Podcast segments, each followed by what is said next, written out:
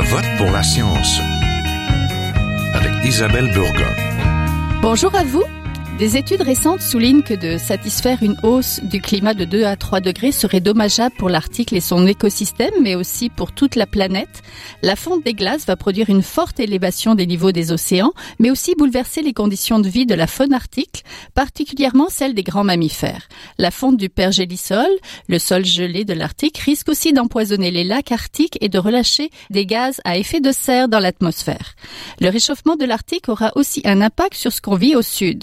Allons assister par exemple à la multiplication de tempêtes extrêmes qui risquent d'être de 2 à 4 fois plus fréquentes et d'une accélération de l'érosion des côtes, mais aussi de la disparition de milieux vulnérables situés en deçà du niveau de la mer. Bientôt se déroulera à Montréal un sommet sur la pérennité de l'Arctique. Le sommet a pour objectif de rassembler des leaders nationaux et internationaux afin de se pencher sur l'avenir de ce territoire nordique et de ses communautés. Une bonne occasion pour parler de l'Arctique et des changements qui l'affecteront et l'affectent déjà. À tout de suite.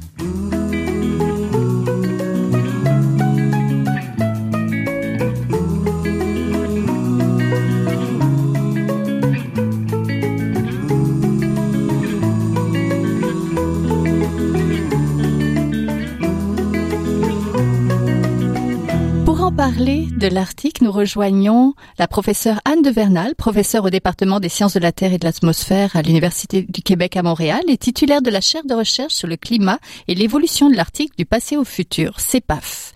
Bonjour. Bonjour. L'accord de Paris tente de limiter la hausse de température globale sous les 2 degrés Celsius. Il y a eu aussi d'autres scénarios qui parlent plus de 3 ou 4 degrés supplémentaires euh, d'ici 2100.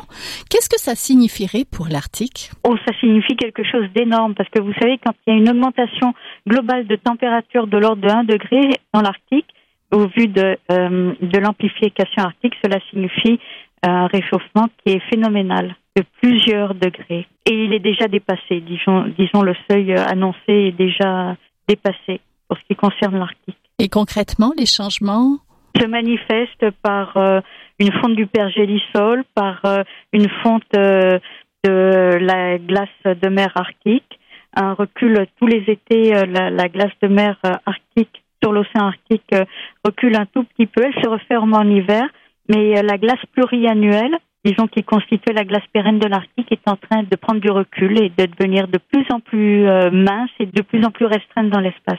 Tout ça, c'est inquiétant. Ben, c'est plus qu'inquiétant. Disons que c'est un bouleversement majeur pour ce qui concerne le climat de l'Arctique et même euh, qui a des effets à une échelle globale. Nos connaissances sur l'Arctique sont récentes. On ne peut pas dire qu'on la connaît très bien. Exact. On connaît moins bien le fond de l'océan Arctique que la physiographie de la Lune. On est toujours en train d'explorer l'Arctique. C'est un endroit qui euh, qui est loin, qui est euh, éloigné, qui est difficile d'accès, qui est, qui est un petit peu plus facile d'accès maintenant que la, le couvert de glace tend à diminuer, mais qui reste quand même très éloigné. Et euh, les observations que l'on a euh, de l'Arctique, qui sont à peu près continues, sont, ont été faites grâce aux satellites.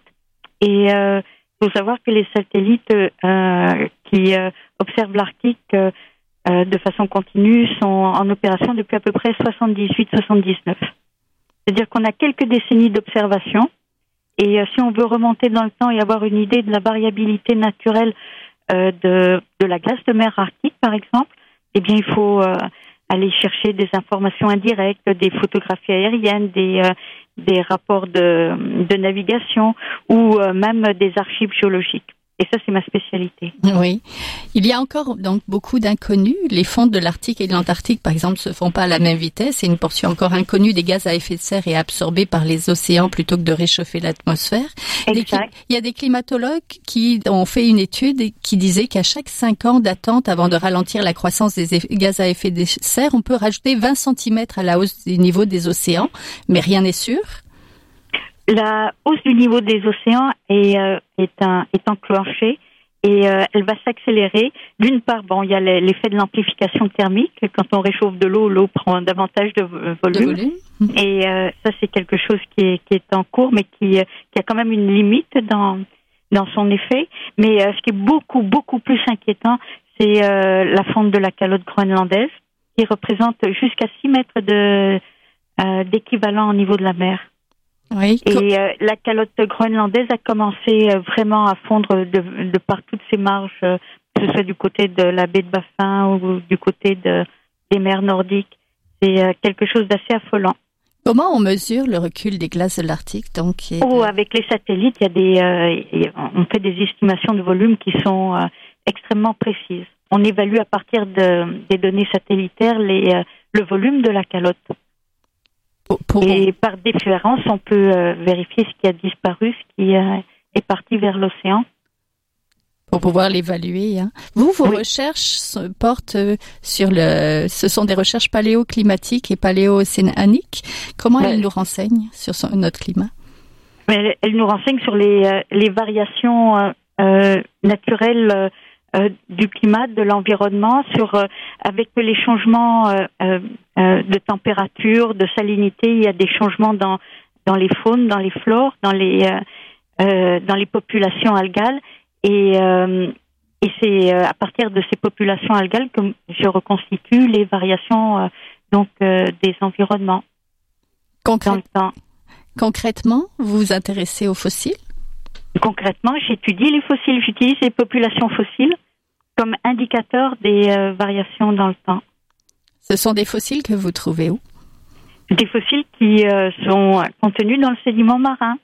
Alors, dans un gramme de sédiment marin, lorsque vous vous appelez micropaléontologue, vous pouvez observer des milliers et des milliers de petits restes fossiles. Évidemment, il faut un microscope. Et vous pouvez faire même des euh, analyses de population un petit peu comme si vous euh, comptiez les arbres dans la forêt et que vous fassiez la différence entre une savane et, un, et euh, une forêt de feuillus.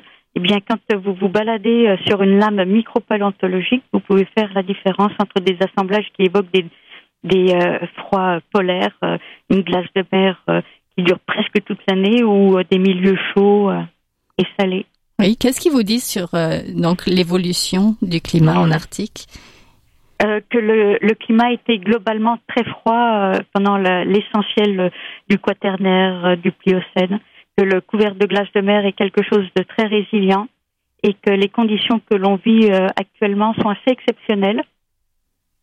il faut, il est possible qu'au début, qu'il y a cinq ou six mille ans, il y a eu des épisodes de, occasionnels de, de réchauffement et de diminution de la couverture de glace dans l'Arctique mais sinon, il faut remonter euh, à des millions d'années pour euh, trouver l'équivalent euh, du climat que l'on est en train de, de voir se développer. Oui, est-ce que ça vous rend pessimiste? Ben, Pessimiste, ça dépend, ça dépend ce que l'on vise. Disons que je suis extrêmement pessimiste pour ce qui concerne l'avenir climatique de la planète et l'avenir environnemental de la planète. Bien, Bien sûr. Bientôt à Montréal se déroulera un sommet sur la pérennité de l'Arctique. Fin mai, il y aura de nombreux leaders nationaux et internationaux. Qu'aimeriez-vous leur dire en fonction de ce que vous savez sur les changements de ce milieu fragile nordique? Ben, euh, J'aurais envie de leur dire que, euh, que les changements sont enclenchés et qu'on ne reviendra pas en arrière et que il faut s'attabler euh, d'ores et déjà maintenant à réduire les gaz à effet de serre, à changer notre, nos modes de vie, à développer d'autres euh, moyens de transport que ceux qui sont utilisés. Il faut absolument changer drastiquement nos façons de faire si on veut éviter des catastrophes écologiques, que ce soit dans l'Arctique ou ailleurs. Hein. Le gouvernement veut développer avec le plan Nord le Nord, l'industrialisation du Nord. De votre côté, qu'est-ce que, quelles seraient les mises en garde peut-être que vous jugeriez importantes avant qu'on développe le Nord? Les mises en garde environnementales, les mises en garde, ben, disons que le développement euh, minier du Nord, c'est c'est un, ce serait dramatique. Euh, le développement, euh, en plus, je ne sais pas à quel prix ça va se faire parce qu'il y a quand même euh, un pergélisol, même s'il est en train de fondre, les aménagements dans le nord sont pas simples hein, à faire. Et il y a une érosion côtière qui est en train d'être accélérée. Quand on dit développer le nord, c'est c'est pas du tout évident. Je sais bien qu'il y a des ressources qui sont convoitées, mais une fois qu'on a récupéré les ressources, ensuite faut-il les véhiculer vers les endroits de consommation et, et là c'est pas du tout évident. Bah, je vous remercie beaucoup. On était en compagnie de la professeure Anne de Vernal, professeure au département des sciences de la Terre et de l'atmosphère à l'Université du Québec à Montréal et titulaire de la chaire de recherche sur le climat et l'évolution de l'Arctique. Merci. De rien. Cela m'a fait plaisir.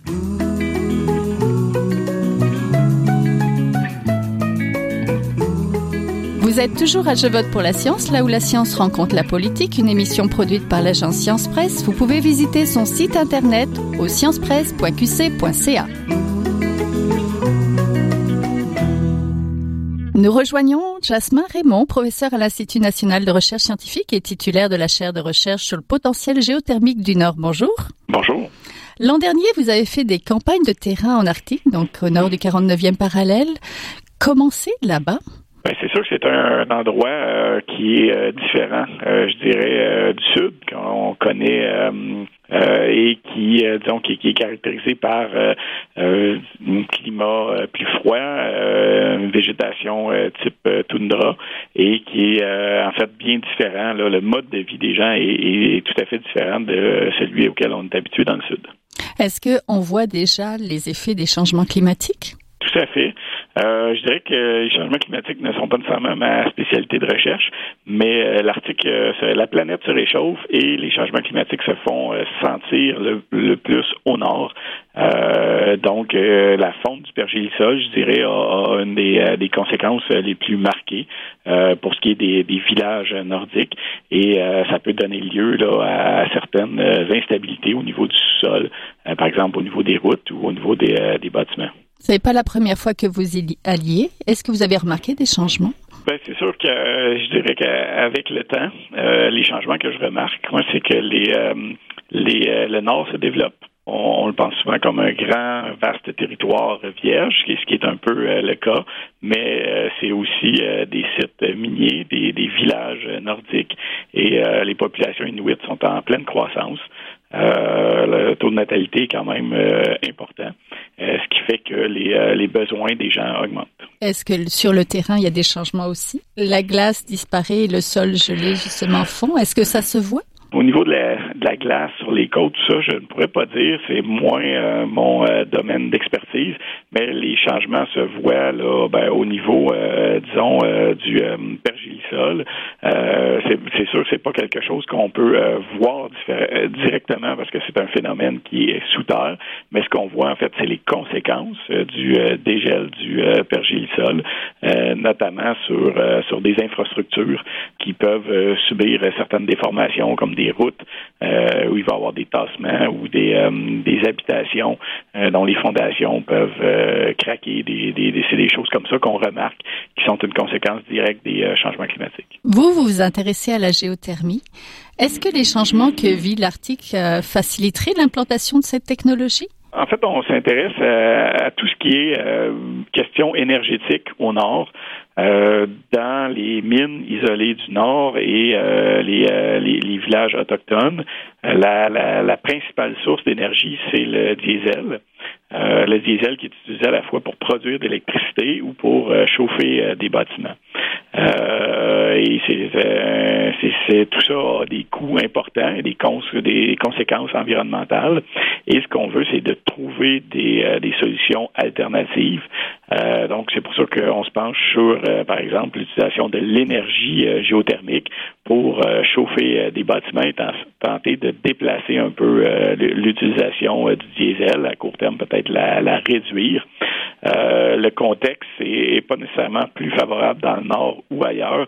C'est plutôt les problématiques énergétiques qui sont criantes et qui demandent de faire des, travaux pour améliorer peut-être le, bilan énergétique des communautés nordiques.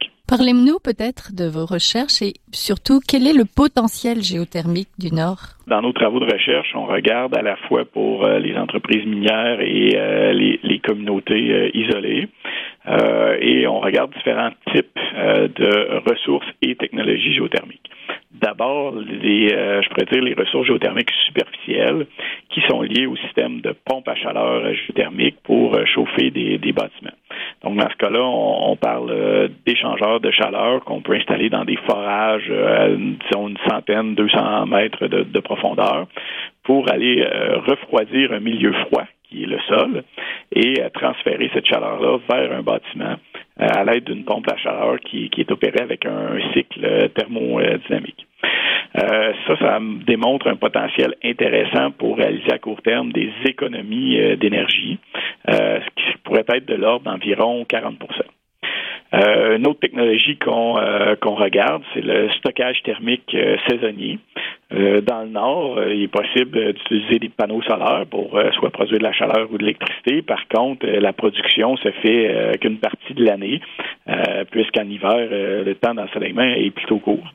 Donc, mais la chaleur qui est produite avec les panneaux solaires, bon, peut être produite l'été, mais on en a besoin l'hiver. Donc, pour essayer de pallier là, à cette période-là qui est, qui en fait la donc, à la période de temps qui, euh, décale la, production et l'utilisation de l'énergie. On tente de voir s'il serait possible de la stocker dans le sous-sol à faible profondeur, toujours avec des échangeurs de chaleur dans des forages, et de la soutirer euh, en hiver là où on, on en a besoin. Oui. Et euh, la troisième euh, option qu'on regarde, ce sont les ressources géothermiques profondes. Euh, là, on parle d'effectuer des forages à 2 à 3 kilomètres de profondeur pour aller chercher de l'eau souterraine qui serait chaude à des températures de peut-être 30 à 60 degrés Celsius pour l'utiliser directement pour faire le chauffage de bâtiment. Mm. Oui, quels sont justement les besoins énergétiques? Là, vous avez parlé de chauffage. Est-ce que il y a besoin aussi d'énergie pour développer une agriculture, pour développer euh, peut-être faciliter l'industrialisation? Je ne sais pas.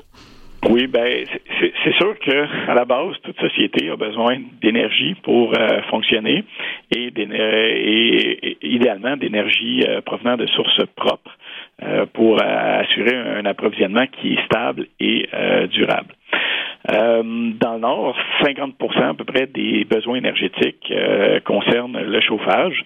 c'est sûr qu'une partie de l'énergie qui est utilisée pour produire l'électricité, et, et, souvent c'est avec des centrales thermiques qui sont autonomes, que ce soit opérées par Hydro-Québec ou par des entreprises minières qui, qui produisent leur propre électricité. et tout ça va servir disons, l'électricité euh, dans le cas d'une mine au procédé de transformation ou euh, dans, dans, les communautés euh, alimenter là, tout ce qui est appareil électrique. Par contre, utiliser cette électricité-là pour faire du chauffage, ce ne serait pas très efficace parce que déjà le, taux de conversion d'une centrale thermique, lorsqu'on prend l'énergie fossile, on la convertit en électricité, c'est 30-40 donc, pour chauffer, on utilise directement les, les combustibles avec des, des fournaises au diesel. et ces besoins de chauffage-là, ben, ils sont plus importants au nord parce que, évidemment, le climat, il est plus froid. Euh, et euh, et c'est un, euh, un, besoin je dirais qui est critique et qui, qui, qui a même un rôle à jouer dans la, la sécurité des gens puisqu'évidemment si les, les, infrastructures ne sont pas chauffées ça peut causer de, de graves problèmes et puis dans le nord ben, il n'existe pas beaucoup d'alternatives pour pour le chauffage une des bon les premières choses qui étaient regardées ce serait de bon peut-être de la biomasse, mais euh, dans bien des endroits, la biomasse, elle est plus ou moins absente, elle devrait être transportée. Euh, le gaz naturel aussi serait une option intéressante, euh, mais encore là, il faut le, transporter. Il y a aussi la, combustion des déchets, tout ce qu'on appelle le waste to energy, qui pourrait permettre de produire une certaine quantité de, chaleur dans des réseaux de chaleur urbains bien structurés. Ça se fait pas beaucoup dans, le contexte canadien ou québécois, mais ailleurs euh, dans le monde, euh, dans l'Arctique. Euh, mais encore là, la quantité de déchets disponibles reste limitée. Donc, l'autre source que nous, on regarde, c'est l'énergie géothermique, l'énergie qui provient du sous-sol, qui, elle, serait en quantité plus grande, suffisante pour répondre aux besoins énergétiques, mais dans lequel il reste encore beaucoup de travaux de recherche à faire pour être capable de bien l'exploiter de façon rentable. Justement, on l'a évoqué, la glace disparaît, le sol gelé, le pergélisol fond. Est-ce que ça risque pas de compliquer euh, non seulement la vie en Arctique, mais aussi les développements énergétiques dont vous parlez? Oui, tout à fait. C'est sûr que dans un contexte de, de pergélisol, on doit tenir compte de ce facteur-là pour euh, l'aménagement de possibles systèmes géothermiques. Ça dépend du euh, type de système qui est implémenté. Au début, je vous parlais des systèmes de pompe à chaleur géothermique qui, en fait, servent à refroidir un milieu froid pour chauffer un milieu chaud qui est un bâtiment. Dans ce cas-là, euh, les échangeurs de chaleur auraient un effet bénéfique et permettraient de maintenir le, le pergile sol euh, en place. Par contre, un système de stockage thermique, lui, vise à réchauffer le sol et stocker la chaleur dans le sol. Donc, on doit s'assurer de faire ce type de euh, système-là à des endroits qui, sont en retrait des, bâtiments pour ne pas affecter euh, les, les, structures existantes s'il y a des tassements et évaluer les tassements que la fonte du pergile sol pourrait causer. Parce que ce qu'on veut quand on développe ces énergies-là, ça soit que ça soit sécuritaire, que ça soit autonome aussi, oui. et que les gens puissent justement euh, se chauffer à de l'énergie propre. Oui, oui, tout à fait. Ben, c'est sûr que pour ce qui est des, des systèmes euh, géothermiques, euh, de, de, façon générale, l'impact sur la température du sol est assez euh, local. Euh, donc, je crois que ça pourrait être compatible avec un, un environnement où on a pergé le sol. mais tout ça, effectivement, doit être bien pensé, bien implémenté pour éviter ces problématiques-là. Je vous remercie beaucoup. On était en compagnie de Jasmin Raymond, donc professeur à l'Institut national de recherche scientifique et titulaire de la chaire de recherche sur le potentiel géothermique du Nord. Merci. Merci, tout le plaisir était pour moi.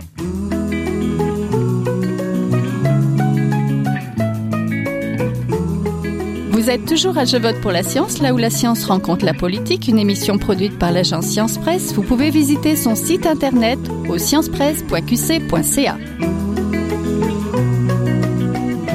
notre chronique aujourd'hui, nous rejoignons Eve Baudin, journaliste et détectrice de rumeurs pour l'agence Science Presse. Bonjour. Bonjour Isabelle. Aujourd'hui, tu vas nous parler du bilan de santé annuel qui ne serait pas très utile finalement. Effectivement, c'est dans l'entrevue que j'ai publiée au mois d'avril sur le site de l'agence Science Presse. En fait, c'est une entrevue que, m'a accordée Alain Vadoncoeur, un urgentologue qu'on connaît bien dans les médias, qui est euh, à l'Institut de, cardiologie de Montréal et qui a écrit un livre qui s'appelle Des ordonnances dans lequel il défait plusieurs mythes, dont celui qui veut qu'on devrait faire un bilan annuel euh, médical. Et finalement il s'avère que ça n'est pas nécessaire. Donc, euh, il faut dire que quand même, c'est un mythe que la peau dure parce que c'est une pratique médicale qui s'est installée au fil du temps, puis on a longtemps cru que le suivi régulier, puis l'évaluation exhaustive des patients en bonne santé, ça prévenait les maladies. Euh, et puis aussi, les patients se sont se sont un peu habitués à prendre un rendez-vous tous les ans avec leur médecin. Euh, et c'est aussi entretenu par les régimes d'assurance qui font un petit peu miroiter le bien fondé d'un examen annuel. Il y en a même qui, qui font la publicité euh, d'un bilan annuel VIP qui comprend des bilans sanguins, des tests à l'effort, des examens compliqués. Alors que finalement, tout ça, ça ne prévient pas la maladie, euh, malgré ce qu'on croit. Et donc, euh, finalement, ce que, ce que les études disent, c'est que pour une personne en bonne santé qui n'a pas de symptômes de maladie ni de changement dans son état de santé, l'examen de routine, la prise de sang avec les 20 cases, le cocher puis la batterie de test, c'est tout simplement inutile, voire à la limite, ça peut nuire à la santé des gens. Et euh, c'est vraiment ce que nous, nous euh, ce qu'ont dévoilé plusieurs revues de la littérature scientifique, euh, dont notamment celle qui a été publiée en 2012 par la célèbre revue Cochrane, euh, donc qui est la plus grande organisation médicale indépendante du monde, qui a conclu que le bilan annuel ne sert à rien et peut même nuire.